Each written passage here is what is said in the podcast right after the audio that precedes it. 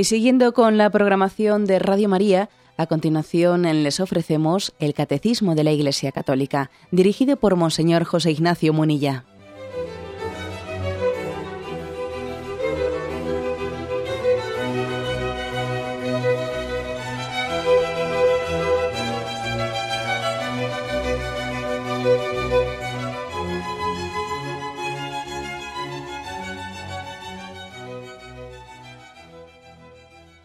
Cordial saludo a todos los oyentes de Radio María. Un día más, con la gracia del Señor, proseguimos el comentario del Catecismo de nuestra Madre la Iglesia. Estamos en los primeros programas de la explicación de la cuarta parte del Catecismo, el tema de la oración cristiana. Y en concreto este es el tercer programa, si no me equivoco. Hemos introducido una explicación sobre qué es la oración, el catecismo lo explica subdividiendo bajo tres aspectos la oración como don de Dios, como alianza, como comunión. Estamos en la primera, el primer aspecto, la oración como don de Dios. Y queremos hoy concluirlo, si somos capaces. La oración es un don de Dios. Yo sé que esto dicho así, pues puede, mm, puede contrastar con la percepción que nosotros tenemos. Uno piensa que Él reza cuando quiere y yo soy el que decido si rezo, si no rezo, etcétera, ¿no? Pero aquí se quiere matizar, ¿no? Y se nos quiere hacer ver a los ojos de la fe que la cosa es más profunda de lo que pensamos. Bueno, eh, nos habíamos quedado en el punto 2560 y dice ahí, si conocieras el don de Dios, eh, Juan 4:10, la maravilla de la oración se revela precisamente allí, junto al pozo donde vamos a buscar nuestra agua Allí Cristo va al encuentro de todo ser humano. Es el primero en buscarnos y el que nos pide de beber. Jesús tiene sed. Su petición llega desde las profundidades de Dios, que nos desea. La oración, sepámoslo o no, es el encuentro de la sed de Dios y de la sed del hombre. Dios tiene sed de que el hombre tenga sed de él. Bueno, una, una sorpresa pues, de, planteamiento, lo que nos hace aquí el, catecismo. Si recordáis en el punto anterior, habíamos subrayado mm, el aspecto de que la oración mm, debía, debiera de partir, ¿no? de una disposición interior de, mm, sed por parte del hombre, no de, de, una búsqueda sincera, de tener hambre y sed el punto anterior del catecismo había preguntado, ¿yo desde dónde hago oración? O sea, ¿desde dónde, desde dónde me sale, no? ¿Desde dónde hablamos cuando oramos? Preguntaba el catecismo. ¿Lo haces eh, como aquel fariseo que hablaba en Lucas 18, pues desde tu orgullo, desde tu vanidad, desde tu soberbia, o lo haces desde una profunda humildad, desde un corazón quebrantado y humillado, que como aquel publicano en el templo habla poniendo el corazón, desnudándose en el momento de dirigirse a Dios. O sea, te has puesto una, te has quitado la careta, ¿eh? te has quitado la careta para, para orar. ¿eh? O sea, el punto anterior, el que comentábamos ayer, estaba subrayando sobre todo que nuestra oración partiese, o sea, que fuese expresión sincera del estado del alma, ¿no? No meramente pues, una fórmula que utilizamos, que es como una careta, pero que no es expresión de tu preocupación, de tu sed, de tu hambre. Bueno, ahora, habiendo hecho esa afirmación en el punto anterior, ahora resulta que el catecismo nos remite al corazón de Dios. Y nos dice, es que, es que la oración, la oración, ha nacido también desde las profundidades de Dios. La oración tiene en Dios la iniciativa. Dios ha tomado, ha llevado adelante una iniciativa para que tú ores, para que tú reces. Cuando tú oras, estás respondiendo a una llamada de Dios, aunque te piensas que se te ha ocurrido a ti, aunque tú piensas en tu percepción de la jugada, ¿eh? que, bueno, pues estoy en una situación especial, voy a hacer esto, no, no, o sea, ha habido una iniciativa de Dios, Dios te buscaba mucho antes de que tú le buscases, te estaba esperando. Quizás ha hecho falta esta situación concreta en la que tú, no sé, por ejemplo, en un momento de soledad, en un momento de fallecimiento de un ser querido, lo que fuere, ¿no? Eh, has, notado, tú has percibido una necesidad de hacer oración. Pero detrás de esa circunstancia, de esa necesidad, hay una historia de un amor paciente que te buscaba, que estaba a la espera, ¿eh? de que tú escuchases su llamada. Esta es la afirmación que se hace. Por eso entenderéis eh, pues que yo en este programa muchas veces he querido un poco pues mm, ironizar o, eh, ironizar o denunciar pues esas visiones muy subjetivistas que solemos tener pues de vivir una religiosidad eh, que está negando, bueno, no negando, ¿no? sino que está ignorando que Dios tiene la iniciativa en la vida de la gracia, que Dios tiene la iniciativa. Y cuando, por ejemplo, hacemos planteamientos del estilo de, bueno, yo hago oración cuando lo siento, hago oración cuando me sale a mí, cuando me apetece, cuando, o sea, ese tipo de afirmaciones que parece, no sé, que están hablando de la religiosidad y de la espiritualidad como si fuese una especie de consumo, consumo interno, consumo subjetivista, como si la espiritualidad fuese algo que uno también, dependiendo de sus necesidades, pues recurre a consumirlo, eh, como también podía recurrir a otras cosas, ¿no? Podía recurrir pues, al deporte, al cine. eso es absurdo, eso es un poco ridículo. Yo he solido a veces querer denunciar ese subjetivismo que está olvidando que, ¿cómo que yo rezo? ¿Cómo que yo cuando me apetece, cuando me sale, cuando. Si es que si Dios te está buscando, ¿sabes? Si Dios te está buscando, la cuestión no es, no es si o sea, no es si te apetece o no te apetece, sino si, vas a responder o si no vas a responder a Dios. ¿eh? Esto es así, esto es un poco, si me permitís que me salga un poco del tema, pero otro día escuché pues en, un, en, una, en, un, debate sobre el tema del aborto, etcétera. Uno tiene derecho, ¿no? decían unos, ¿no? Uno tiene derecho a elegir eh, la maternidad, si ser madre o no ser madre. Y el otro dijo, no, no, usted, ese planteamiento es falso. Usted ya es madre, Ahora, ¿usted qué quiere? Tener, usted tendrá que elegir entre ser madre de un niño vivo o un niño muerto. O sea, pero, pero madre ya lo es, ¿no? Pues aquí pasa lo mismo. Perdonad por el ejemplo un poco bruto, un poco bruto, pero es así. Dios ya te está buscando. ¿eh? Ahora no si a mí me apetece o no me apetece. O sea, ¿tú qué le respondes a Él? Él ya te busca. O sea, ya partimos ya de un hecho objetivo. Por lo tanto, la oración es una respuesta a la llamada de Dios. Y dice aquí el catecismo una expresión que es sorprendente, ¿no? que es muy importante. Dice, la oración es el encuentro entre la sed de Dios, Dios tiene sed de nosotros, y la sed del hombre. Nosotros tenemos sed de Dios. Claro, la primera sed es con mayúscula, la segunda sed es con minúscula, ¿no? La oración es el encuentro de dos, de dos, de dos sedes, ¿no? Aunque es un poco complicado pronunciar esto. Claro, la sed de Dios es una sed muy, consciente, coherente, Dios tiene plena conciencia de que nos ama. Y el que te ama, el que te ama, mm, está esperando de ti una respuesta de amor. Y no, es, no, le es lo mismo que tú digas sí o que digas no. No hace mucho aquí un oyente formuló una pregunta, una pregunta que era importante. ¿Dios puede sufrir? ¿Dios puede sufrir? Claro, la pregunta se la extraía. ¿eh? Y yo recuerdo que le respondí diciendo, claro, en cuanto a su naturaleza, la naturaleza divina es inmutable, y claro, pues mm, el sufrimiento, si, si lo entendemos como una especie de corrupción de la naturaleza, pues Dios no puede sufrir. Pero si entendemos el sufrimiento no en cuanto a la naturaleza, sino en cuanto a lo que conlleva la relación personal, claro que Dios sufrirá, porque si Dios espera, si Dios te quiere, Dios te ama libremente, ha decidido amarte, y espera una respuesta de amor, he ahí, ¿no? Pues esta, eso que en las revelaciones privadas de Santa Margarita María de la Coque, con el Sagrado Corazón de Jesús, que tanto enfatiza la espiritualidad del corazón de Jesús, este aspecto, ¿no? Se decía con una frase tan fuerte, ¿no? He aquí este corazón que tanto ha amado a los hombres y a cambio no ha recibido respuesta o ha recibido desprecios. Este es el, un misterio de Dios te, te busca, Dios te busca, ¿eh? Dios tiene sed de ti tiene sed de ti. ¿eh? Y nosotros tenemos sed de Dios. Lo que pasa es que a veces no sabemos identificar de qué tenemos sed, porque tenemos sed de felicidad, tenemos sed de plenitud. Lo que pasa es que no le terminamos de poner rostro a esa sed, ¿no? a ese deseo de felicidad. Nos falta ponerle rostro y precisamente el que hacer de la Iglesia en su tarea de evangelización es decirle al mundo, esa sed que tú tienes, ese deseo de plenitud, tiene un rostro. ¿Eh? El único que te va a saciar es alguien que, que, también espera encontrarse contigo, que es el rostro de Dios Padre, de Dios Hijo y de Dios Espíritu Santo. Esta es la afirmación. Y concluye diciendo este punto, ¿no? Dios tiene sed de que el hombre tenga sed de él.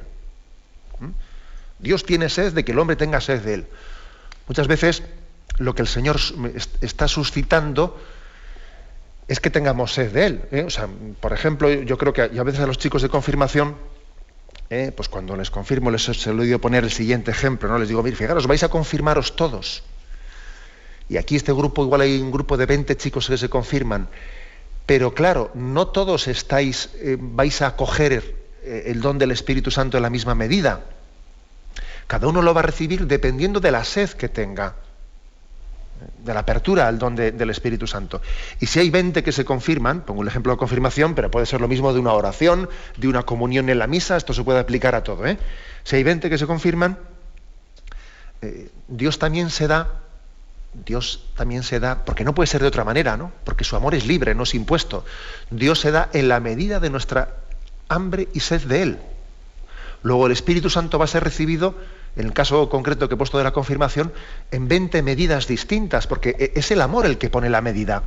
El amor de Dios no tiene medida, pero el nuestro sí le limita, ¿eh? le condiciona al amor de Dios.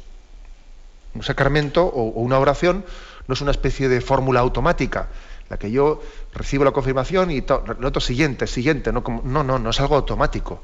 Dependiendo de nuestra hambre y sed de Dios, recibimos más o recibimos menos, o no recibimos nada y nos resbala y nos resbala, ¿no?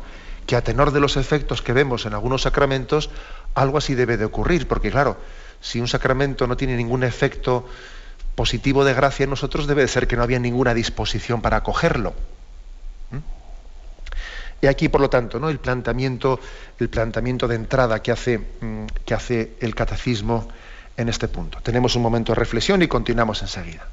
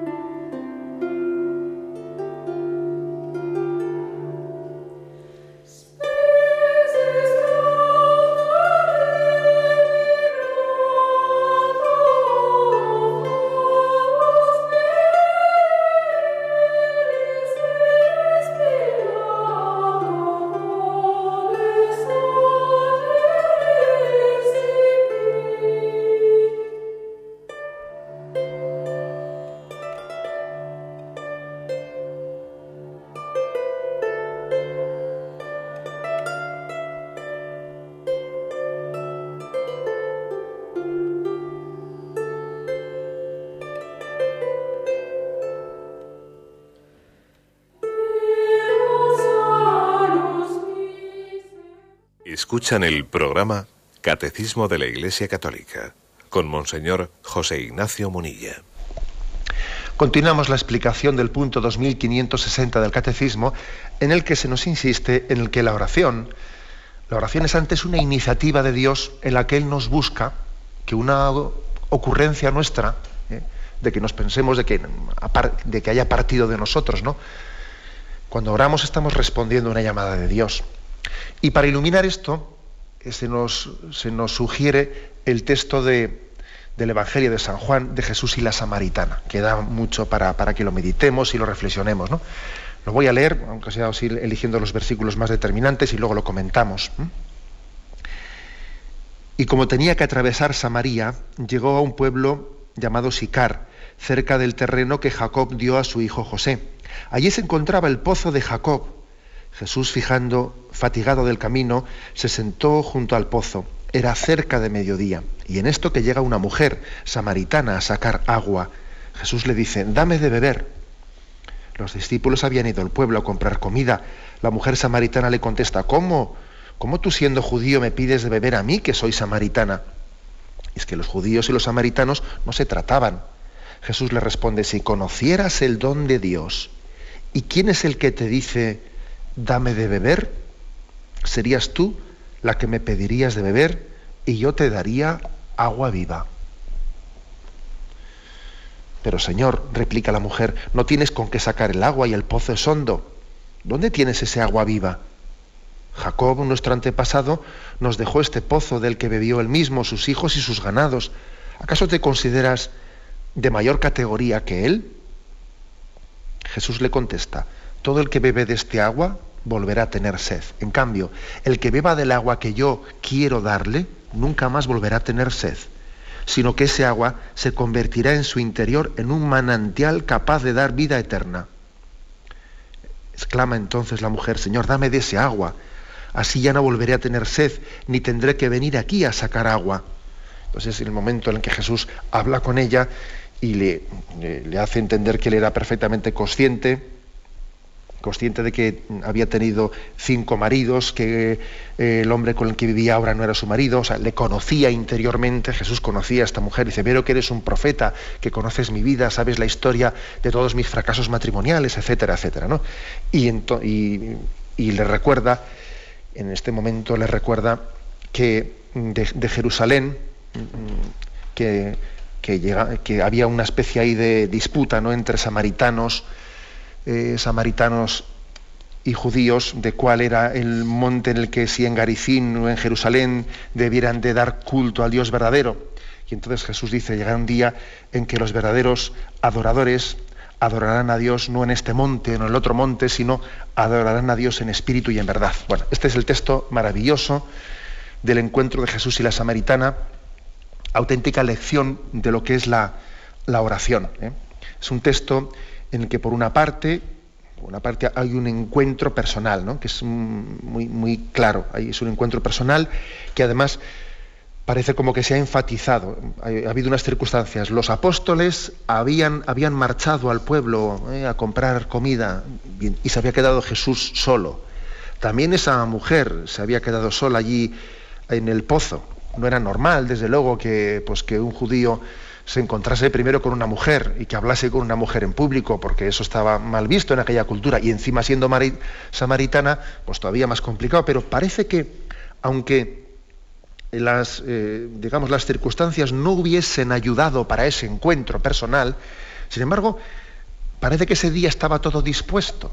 Jesús pasaba por allí, tenía sed, los apóstoles les mandó a un sitio, se quedaron solo los dos, y entonces es como si Dios hubiese buscado ese encuentro desde hace mucho tiempo y finalmente se habían dado las circunstancias para que pudiera producirse. ¿Eh? Por lo tanto, yo quisiera también insistir en esto, ¿eh? que en la oración eh, Dios nos ha buscado y ha propiciado las circunstancias, ¿no? Las circunstancias, por ejemplo, de que alguien en la parroquia le hayan invitado a orar, le hayan invitado a participar de una adoración perpetua, le hayan, invitado a un cursillo de, oración, le hayan invitado a esto, al otro. Es decir, Dios busca las circunstancias, o sencillamente que, que, te has descubierto que hay una capilla abierta en este lugar por el, por el que puedes pasar, ¿no? Esas circunstancias que han hecho que Jesús se quede a solas con esa mujer, pues allí, en Sicar, junto al pozo de Jacob. Jesús le esperaba a aquella mujer. ¿eh? Nos espera a nosotros desde siempre. Cuando el beato Manuel González, ¿eh? el obispo de los agrarios abandonados, eh, pues él insistía tanto en que Jesús nos espera en el sagrario, pues no es únicamente una frase piadosa ¿eh? de espiritualidades melifluas ni nada por el estilo, como algunos pues se puedan pensar. No, no, eso es una cosa muy seria. La afirmación de que el Señor me espera en el sagrario es una afirmación real, totalmente real. Y Él ha propiciado las circunstancias de mi vida para que yo me pueda encontrar con Él. Segundo, en segundo lugar, el encuentro tiene lugar junto a un pozo en el que hay agua. Ese agua, eh, ese agua eh, es obvio que en la mentalidad del Evangelio de San Juan quiere significar la gracia, la gracia, la gracia de Dios que, sacia nuestra sed. El hombre tiene sed y tiene que beber, tiene que beber. en la mentalidad de Jesús, ese agua es el agua de la gracia. En la mentalidad de esa mujer, que somos nosotros, pensamos que esa agua es otra cosa. Esa agua es, eh, yo tengo un problema, tengo esto, ahora mismo tengo una necesidad, de a ver si había tenido cinco maridos, para ver si con este ahora yo me lleno, me el corazón, los anteriores me fallaron, ¿no? En la mentalidad nuestra el agua, en la mentalidad de la mujer, la nuestra, el agua es la satisfacción inmediata de, nuestras ansiedades, ¿no? Y nuestras necesidades. En la mentalidad de Jesús, ese agua es un don que nos hacia plenamente, es el don de la gracia, el don del amor de Dios que solamente Él nos puede saciar plenamente. Por eso le dice a la mujer, tú a este pozo vienes, bebes y vuelves a tener sed y vuelves a beber y vuelves a tener sed. Casi es un tipo de, eh, pues de beber, beber para retroalimentar la sed. ¿Mm? Sin embargo, yo te ofrezco un agua que cuando la bebas saciará tu sed para siempre y se convertirá en ti en un torrente de agua viva.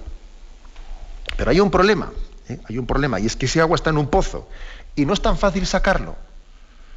¿Cómo sacamos agua de ese pozo? O sea, ¿cómo obtenemos ¿no? esa, esa felicidad, eh, ese agua que, buscamos? Y curiosamente, curiosamente aquí tiene lugar una especie de, vamos, un acercarse de Jesús como mendigo para darnos sus dones después como un rey. Jesús se hace el mendigo para después saciarnos plenamente. ¿no? Esto es curioso. Yo suelo decir que algunos, algunos parece que piden, pero en realidad están dando. Otros parece que dan, pero en realidad están pidiendo en esta vida. Esto ocurre mucho, ¿no? Vamos, ejemplos mil. ¿eh? Los curas no hacen más que pedir. La iglesia no hace más que pedir. Oiga, usted, yo creo que la iglesia está dando Parece que pide, pero da. Otros parece que dan, pero piden. ¿Eh? Pues yo qué sé, ¿eh? pues no quiero meterme yo con los políticos o lo que sea, lo que sea, que o por ejemplo, la manipulación que existe desde muchas instancias políticas hacia los jóvenes, que parece que, les están dando todo lo que piden, ¿no? Nada, ¿queréis conciertos por la noche en las fiestas del pueblo? Toma concierto, toma lo otro, presupuesto municipal para esto, para lo otro, ¿no? Parece que dan, pero están pidiendo, les están pidiendo su voto, les están pidiendo eh, el apoyo a su política, etcétera, etcétera. O sea, algunos parece que piden, pero están dando. Otros parece que dan, pero están pidiendo. Bueno, algo así pasa con este encuentro de Jesús y la samaritana. Jesús parece que pide, pero está dando.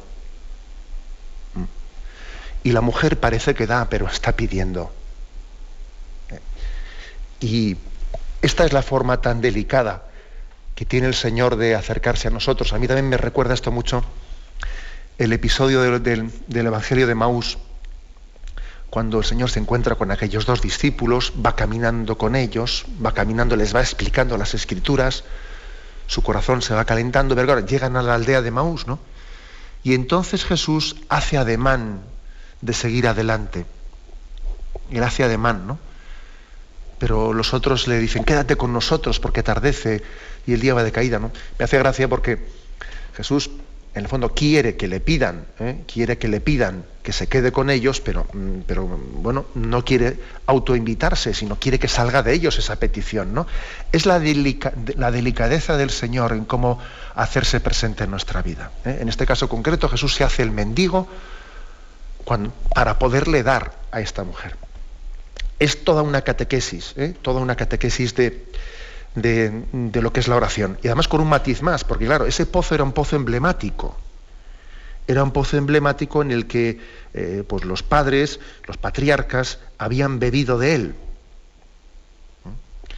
Y claro, pero sin embargo, claro, la mujer dice, pues Jacob eh, en este, en este pozo dio de beber, sí, pero el asunto está no como en aquel tiempo, pues nuestros antepasados bebieron de este pozo, sí, pero es que hay que beber ahora, ahora hay que beber, ¿no? Y, también yo creo que esta es una imagen, una imagen en la que se nos está diciendo que, claro, no, va, no vale únicamente con que nuestra relación con Dios esté basada en la, eh, en la historia y en la tradición. Hay que tener una experiencia personal ahora, ahora.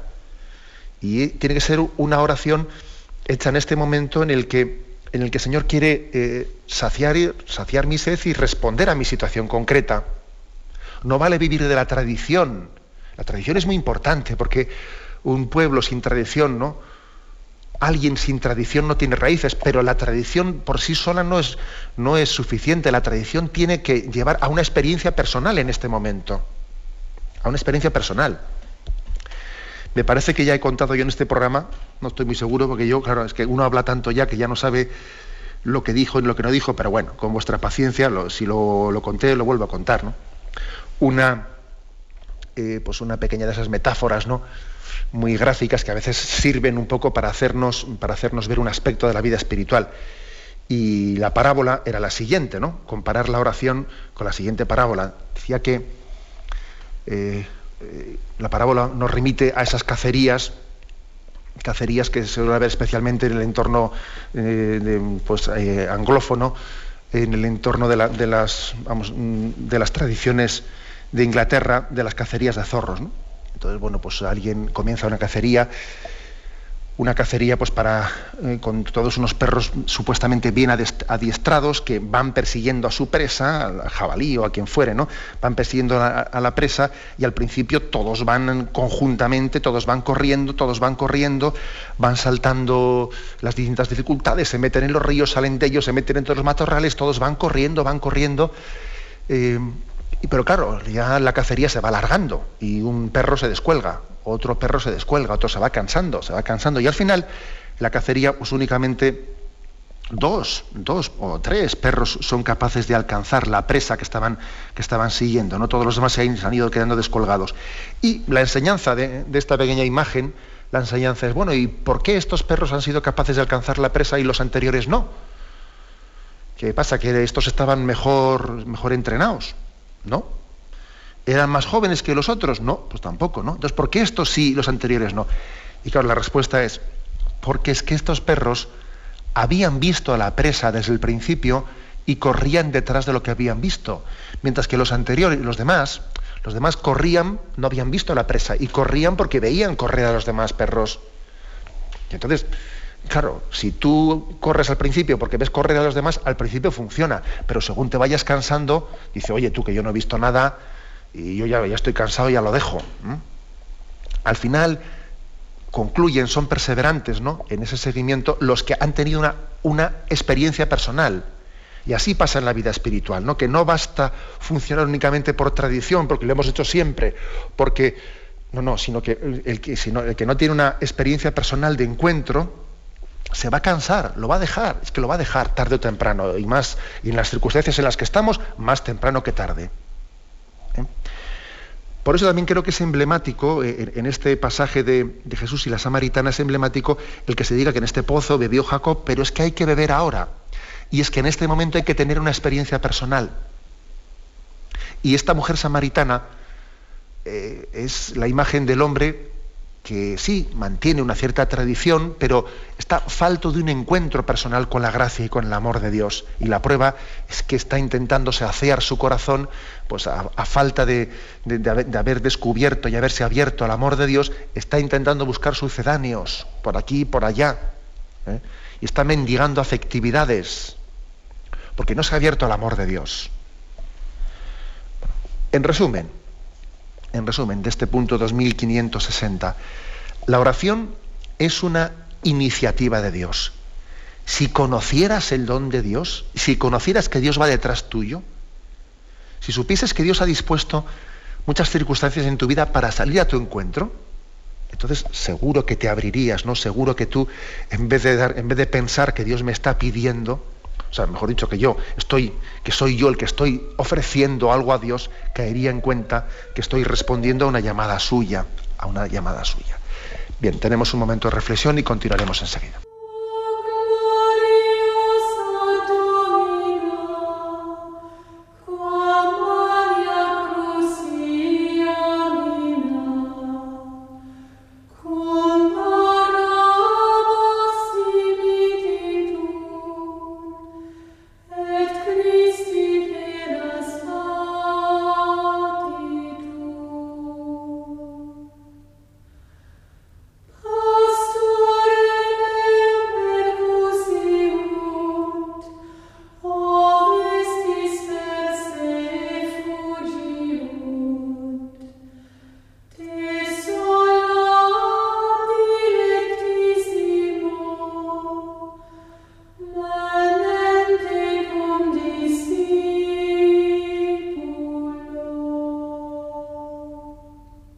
Continuamos la explicación del Catecismo de la Iglesia Católica pasando al punto 2561. Si en el anterior, para explicar que, la oración es un don de Dios, se introducía con ese versículo del Evangelio de Jesús con la Samaritana, si conocieras el don de Dios, este punto se introduce con la respuesta, ¿no? Tú le habrías rogado a Él y Él te habría dado agua viva. Nuestra oración de petición, continúo leyendo, nuestra oración de petición es paradójicamente una respuesta, respuesta a la queja del Dios vivo. Y aquí viene una cita, una cita de Jeremías. Me dejaron a mí manantial de aguas vivas para hacerse cisternas, cisternas agrietadas. Respuesta de fe la oración es, pues, respuesta de fe a la promesa gratuita de salvación, respuesta de amor a la sed del Hijo único. ¿eh? Como veis, estamos remarcando lo que hemos afirmado en el punto anterior. Bueno, aquí, mm, si, si conocieras, si te dieses cuenta, ¿no? Si te dieses cuenta, si tuvieses una conciencia más viva de qué es lo que supone la oración, que no supone voy aquí y me pongo delante de Dios, eh, pues que los dioses te sean propicios, ¿no? Como se dice así en términos paganos, que los dioses te sean propicios, a ver si obtienes una especie de dones, de necesidades, no, eh, no se trata de que los dioses me sean propicios, ¿no? Sino se trata de que mm, yo descubro, descubro para mi sorpresa, me siento conmovido al darme cuenta que Dios mm, iba, me perseguía hace tiempo, que iba detrás mío. Que ese, encuentro de Jesús con Zaqueo cuando le dice, Zaqueo, baja del árbol, ¿no? Zaqueo hace, eh, hace, tiempo que estaba siendo eh, seguido por Jesús, le conocía por su nombre, pero bueno, ¿cómo tú conoces mi nombre? Sí, sí, Zaqueo, tú eh, hace unas semanas has oído hablar de un tal Jesús, te has interesado por él, y hoy pues, has cogido fiesta en tu trabajo y has venido aquí para, para verle a Jesús que pasaba, te has subido al árbol, pero yo te conocía de mucho antes, ¿sabes? ¿Eh? Y sé tu nombre y sé tus circunstancias, igual que Jesús sabe las circunstancias de esa samaritana y de sus fracasos matrimoniales, etcétera, etcétera. ¿no? Yo te conozco y quiero entrar en tu casa. ¿eh? Bueno, esta es la, gran sorpresa ¿eh? de la oración a la que todos tenemos que abrirnos. Por eso, una de las digamos, de los factores para, discernir si, somos conscientes de esto, no somos conscientes de esto, es ver cómo, cómo pedimos, ¿no? O sea, ver cuál es nuestra oración. Yo creo que nosotros cuando pedimos mal o nos limitamos a hacer de la, de la oración una especie de petición de caprichos, ¿eh? Eh, petición de caprichos, en el fondo es que no nos estamos dando cuenta de, de con quién nos estamos encontrando si supiésemos, o sea, si tuviésemos conciencia de que Dios va, o sea, nos, ama y nos busca, el tipo de, peticiones que, hacemos seguro que serían distintas, ¿no? Pediríamos, eh, pediríamos el, don del Espíritu Santo, pediríamos el don del amor para responderle, pediríamos el don de la perseverancia, ¿no? Para ser discípulos suyos. Y a veces, claro, cuando, por ejemplo, no se nos ocurre pedir nunca el don del Espíritu Santo para responderle al amor de Dios y, nos limitamos únicamente a ciertas peticiones eh, de estilo, de estilo materialista, que no está mal que las hagamos porque, porque es el hombre real desde la situación existencial en la que está el que tiene que pedir a Dios, pero cuando no trascendemos ¿no? esas necesidades más perentorias, es que no nos hemos dado cuenta de qué es la oración. Nos hemos quedado todavía en la epidermis. ¿eh? En la epidermis. Pues aquí se nos ofrecen algunos textos bíblicos para caer en cuenta de esto. El de Jeremías 2.13 dice, a mí me dejaron, ¿eh? a mí me abandonaron manantial de aguas vivas para hacerse, hacerse cisternas, cisternas agrietadas. Bueno, esto se le podría aplicar, es un texto de Jeremías, pero se le podría aplicar a la perfección a la mujer samaritana. has abandonado el manantial de agua viva y te has hecho cisternas de aguas agrietadas. Pues esa mujer se había intentado compensar la falta del amor de Dios con, pues con la búsqueda de, afectividades, ¿no? mendigando afectividades, como solemos hacer siempre.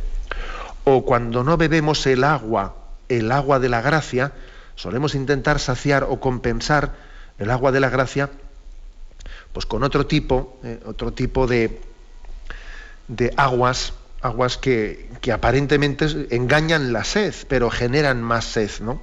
Es un agua que no sacia. Eh, hay muchas aguas en esta vida, yo suelo decir como ciertos refrescos que parece que están fabricados para generar más sed y no quitárnosla. Y encima hay que pagarlos, a diferencia del agua que es gratis, ¿no? O sea, es curioso, es curioso. Pagamos por algo que no nos, que no nos sacia. Y sin embargo el don de Dios que es gratuito, parece que no. ¿eh? Textos concretos que se nos ofrecen. Juan 7, 37, 39.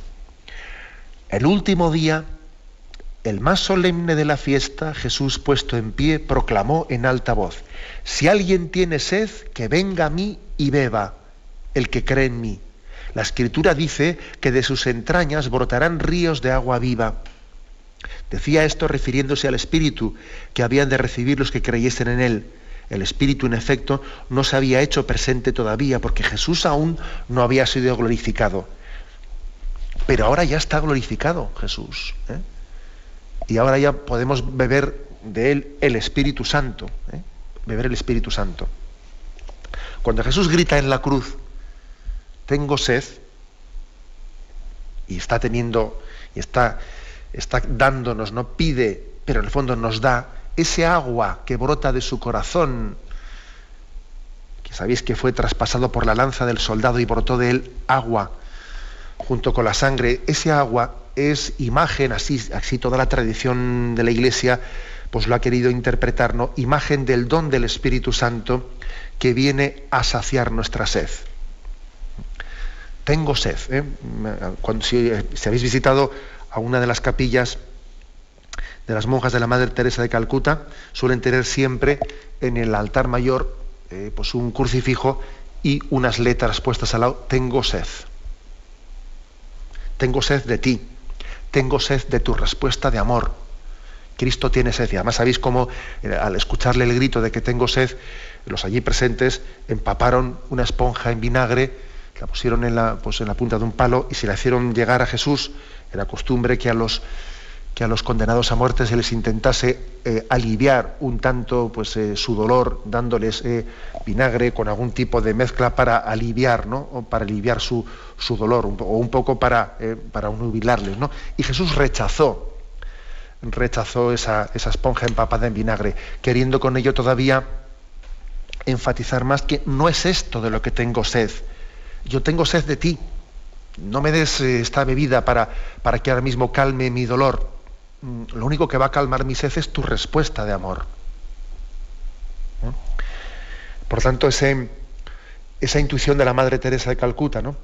esa intuición de la cual él comenzó la fundación, tengo sed, que está puesta allí en todas las capillas, ¿qué quiere decir? Pues tiene sed de nosotros y eso supone una llamada a la oración, una llamada a una relación personal, a una relación personal. El siguiente texto que se nos propone, Isaías 12.3. Y además, este texto de Isaías está, eh, está, asumido en la liturgia de las horas como uno de los cánticos eh, que solemos rezar en laudes. Lo voy a rezar, lo voy a rezar Te doy gracias, Señor, porque estabas airado contra mí, pero ha cesado tu ira y me has consolado. Él es mi Dios y Salvador, confiaré y no temeré, porque mi fuerza y mi poder es el Señor. Él fue mi salvación. Y sacaréis aguas con gozo de las fuentes de la salvación. Es por lo tanto una, referencia a ese, el que tenga sed, que venga a mí, que beba, ¿no? Y sacaréis aguas con gozo de las fuentes de la salvación. Un texto impresionante. ¿eh? más textos, ¿eh? más textos que se nos, se nos ofrecen también. El siguiente es el texto de Isaías, perdón que este se me ha perdido aquí, Isaías 51, a ver si lo busco, que se me ha traspapelado. Isaías 51, versículo 1. Prestadme oído, seguidores de lo justo, los que buscáis a Yahvé, reparad en la peña de donde fuisteis tallados y en la cavidad de pozo de donde fuisteis excavados. Este texto hace referencia a cómo Israel, ¿eh? A cómo Israel en el desierto, en ese momento de sed en el que estaban, eh, pues Moisés recibió ese, don de Dios, de esa inspiración de Dios de, de con la vara golpear la roca para que de la roca brotase la fuente de agua. Esa roca y era símbolo del costado de Cristo, que golpeado no con, no con el bastón de Moisés, sino golpeado con aquella lanza del soldado de él, brotaría, brotaría el agua viva, el agua de la gracia. Esta es la imagen, ¿no? Dice, habéis sido tallados en la cavidad de un pozo, reparad en la peña de donde fuisteis tallados, ¿no? Esta imagen de Isaías está haciendo referencia a ese aspecto, ¿no?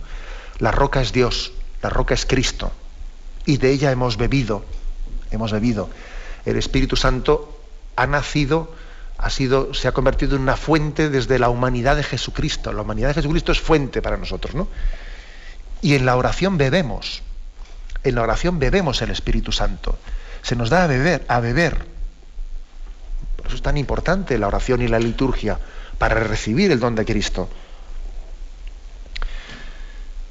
Y vamos a concluir con los últimos textos que se nos ofrecen, que es Zacarías 12:10. Dice, no, aquel día me dispondré a destruir a todas las naciones que vengan contra Jerusalén. Derramaré sobre la casa de David y sobre los habitantes de Jerusalén un espíritu de gracia y de oración. Fijaros que dice, ¿eh? un espíritu de gracia y de oración. Y mirarán hacia mí como aquel al que traspasaron harán lamentación por él, como lamentación por el Hijo único, y llorarán amargamente, como se llora amargamente a un primogénito. Sí, Señor, yo creo que este día es el día en que caemos en cuenta de, Señor, ¿cuántas veces me has estado buscando y yo he pasado de ti? ¿Cuántas veces he rechazado el don de la oración, el don de la intimidad contigo, ¿no? Aquel día haremos lamentación, y, dice también que derramará sobre la casa de David un espíritu de gracia y de oración. Tárdete a mí, hermosura soberana, no tárdete a mí, pero, pero ahora no me voy a lamentar por el tiempo que he perdido. Ahora lo que voy a hacer es vivir el momento presente con intensidad de amor, respondiendo a esa llamada, a esa llamada de Dios a la oración, a la intimidad. ¿eh? Bien, lo dejamos aquí. Hemos concluido el apartado de la oración como un don de Dios, como una respuesta a un Dios que nos busca, que quiere salir a nuestro encuentro. Damos paso ahora a las llamadas de los oyentes para formular vuestras preguntas, como acostumbramos a hacer. Podéis llamar al teléfono 917-107-700. 917-107-700.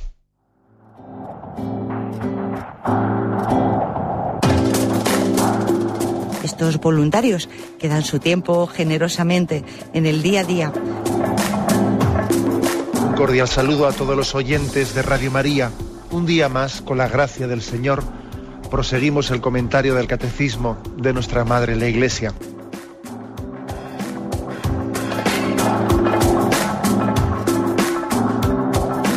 Porque le has quitado la única manera de protesta que tiene. O sea que cuando hay un dolor fuerte no hay que tomar analgésicos, hay que ir no, hay que tomar, No, sí, hay que bien, pero, pero no analgésicos fuertes para que se cometa el error de bloquear la defensa y no poder llegar al diagnóstico. Bien, bien.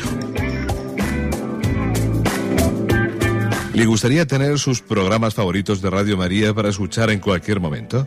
Llame y pídanos el programa que más le interesa en cualquiera de sus emisiones. Recogeremos su petición y sus datos completos para hacer el envío.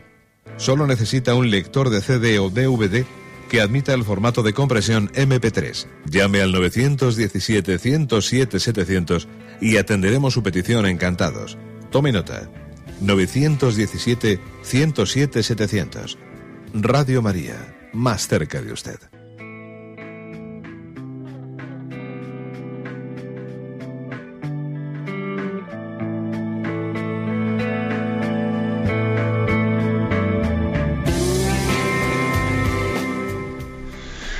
Vamos a dar paso a las llamadas, pero antes de dar paso a la primera, eh, dejé sin responder una llamada que me hizo un oyente en la que preguntaba sobre cuáles eran las indulgencias que ofrecía la Iglesia en estos días de, sufragios por los difuntos. ¿no? Y ya le dije que no tenía yo ahora mismo fresco ese tema, aunque sabía que sí que la Iglesia ofrece incluso diariamente una indulgencia plenaria por el rezo del Santo Rosario. Pero eh, respondo específicamente a lo que ella preguntaba. ¿eh? A los fieles que que en el día de todos los difuntos, que ya ha pasado, ¿no? visiten una iglesia, un oratorio y que recen un Padre Nuestro y un Credos, la iglesia les concede la indulgencia plenaria, aplicable solo a las almas de purgatorio.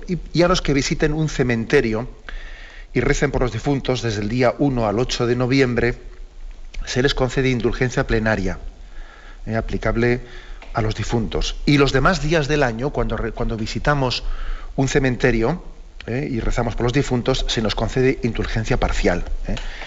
Entonces, bueno, pues también bueno es, decir esto, ¿eh? que yo creo que no tenemos que avergonzarnos en absoluto de esta doctrina que es un don de Dios, la, doctrina de las indulgencias, en la que se nos todavía motiva para orar por los difuntos. Estamos en un mes de noviembre muy propicio para ello. ¿no? Siempre que visitamos un cementerio, se nos concede la indulgencia parcial orando por los difuntos. Y cuando lo hacemos en estas fechas del 1 al 8 de noviembre, es una indulgencia plenaria.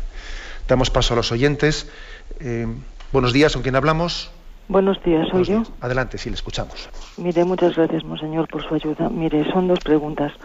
A mí, yo tengo 59 años y hace solamente como 5 o 6 años que creo que Dios existe y que me quiere más que nadie en el mundo.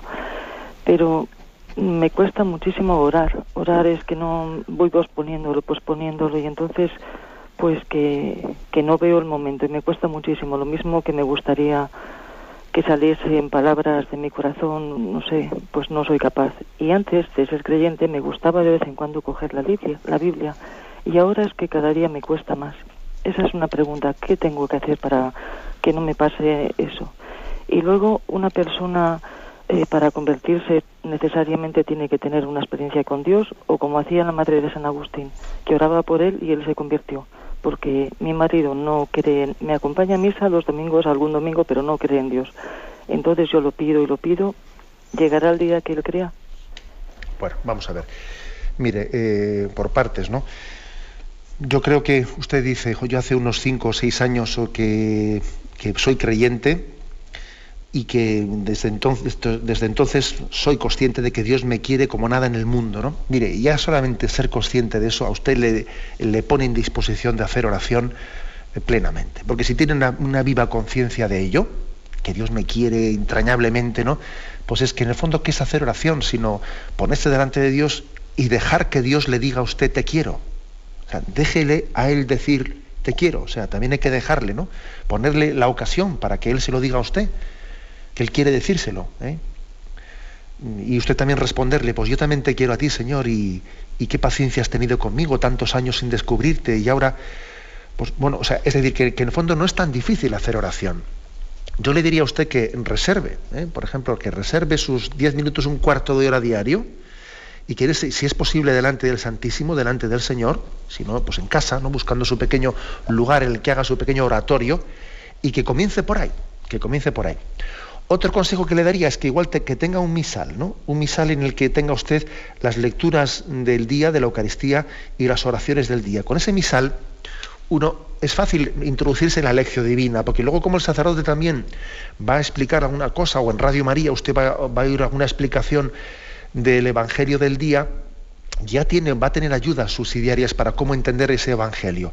Quizás a través del misal es, muy, eh, es una, gran pedagogía para introducirse en la Sagrada Escritura. Y por último, el tema de su, su marido, mire, eh, no es incompatible, eh, es más, es que se necesita complementar la experiencia de su marido con la oración de usted por él. o sea, San Agustín finalmente acabó teniendo una, una experiencia él, pero partió, bebió de su madre y bebió de la perseverancia de su madre, de Santa Mónica, ¿no?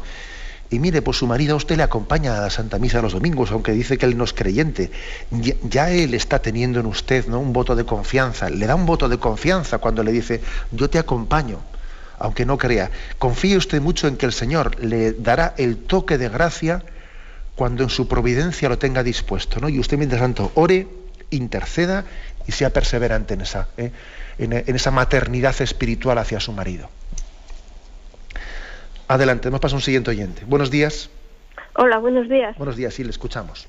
Eh, padre, que, me emociona porque yo, ese tipo de oración, de intimidad, de estar con Dios, pues la necesito. Me gusta mucho, me atrae mucho, entonces me gusta mucho hoy. Pero yo por las mañanas digo, bueno, voy a hacer muchas cosas, rezaré por ti, pero ahora quiero estar una hora contigo. Y no sé de cuánto me cuesta me pongo y le digo y espero y a veces estoy bien, pero a veces me gusta mucho. Y a los 20 minutos pues tengo que coger el rosario o leer algo. Y entonces yo no sé si es demasiado tiempo, una hora y forzarme así, porque a veces viene y a veces no. Esa es mi pregunta. De acuerdo. Pues mire, yo creo que es bueno que tengamos eh, mm, un tiempo mínimo dispuesto para hacer oración diariamente y que intentemos ser muy fieles a ese tiempo mínimo de oración, ¿no?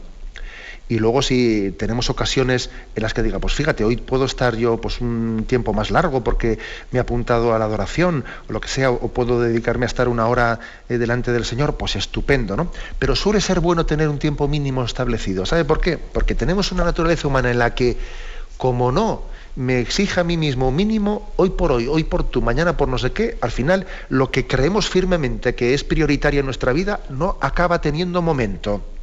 Es curioso esto, ¿eh? Es curioso. También yo creo que existe la tentación y el tentador nos aparta de la oración. Claro, nosotros por tentación entendemos que, no sé, pues que, el demonio nos lleve a cometer actos impuros o a robar dinero. Ya, de acuerdo. Pero el tentador, el tentador es mi astuto y el tentador también nos intenta apartar de la oración. ¿eh? En esto igual no hemos caído en cuenta. Claro, cuando vemos que alguien eh, se mete en la droga o el otro, el otro, enseguida pensamos, hay que ver el demonio como arrastra a la gente. ¿eh? Ah, ya. Y para alejarnos de la oración, ¿el demonio no actúa o qué? Ojo, por lo tanto hace falta una, una estrategia en la que yo diría que, tengamos un, un, mínimo pues para, para, días, para días, digamos, mm, complicados, ¿no? Que tengamos un mínimo de oración establecido. Yo lo digo por mí mismo, porque, vamos a ver, un sacerdote y un obispo o tienen un tiempo, ¿eh? un tiempo mm, eh, en el que se exigen a sí mismos decir, Señor, yo contigo no voy a ceder de estar menos que este tiempo. O tienes ese tiempo establecido, o si no vas a ver tú lo que pasa que te conviertes en un camarero, en un camarero que no come. Y eso puede ocurrir en la vida espiritual. Adelante, vamos a pasar a una siguiente llamada. Buenos días. Buenos días, mire, soy María Antonia de Móstoles. Es que tengo una duda sobre las indulgencias plenarias que acaba de decir. Es que yo tenía entendido que cuando se hace una indulgencia plenaria hay que confesar y comulgar ese mismo día que haces la indulgencia y pedir por el Papa también y como no dijiste nada de eso, comenzar y comulgar, pues ya no sabía yo si, si yo estoy en, la verdad o no. Y también le quería preguntar que cuando haces una indulgencia plenaria y está bien hecha por un alma del purgatorio, si ese alma del purgatorio sale inmediatamente que tú haces la indulgencia plenaria o si no o si no es así. Aunque claro es un poco difícil de contestar. Nada más. Muchas gracias. sí yo no he no, no, no, he especificado cuáles son las condiciones para ganar una indulgencia plenaria. O parcial no entonces las condiciones para ganar una indulgencia plenaria son haber rezado por el Papa, haber, bueno, haber también lógicamente pues eh, cumplido ese requisito de esa, eh, en este caso de esa visita al cementerio, otro tipo de, eh, de, requisito, una peregrinación o lo que fuese, ¿no?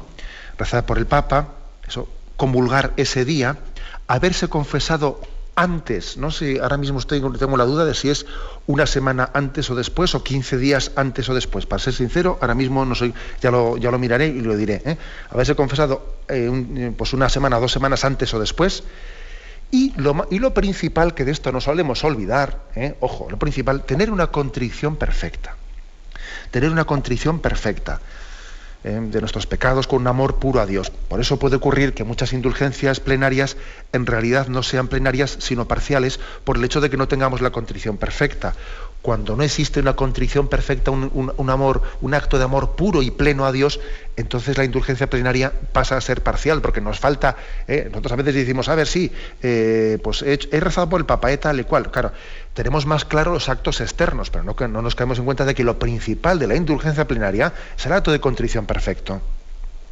Usted pregunta, ¿y si se gana una indulgencia mm, plenaria y se ofrece un alma de purgatorio, sale inmediatamente del purgatorio? Sí, si la contrición es perfecta. De lo contrario, bueno, yo creo que nosotros no podemos automedirnos, o sea, no podemos tener una especie de termómetro eh, para cuantificar las cosas de la gracia. Me explico, eh? hay que dejar en manos de Dios, nosotros hacemos pues lo que buenamente eh, podamos hacer y luego esa cuantificación tenemos que renunciar a hacerla. La ponemos en manos de Dios y Él distribuirá esa gracia de esas indulgencias, sean parciales o plenarias. Tenemos el tiempo cumplido. Me despido con la bendición de Dios Todopoderoso. Padre, Hijo y Espíritu Santo. Alabado sea Jesucristo.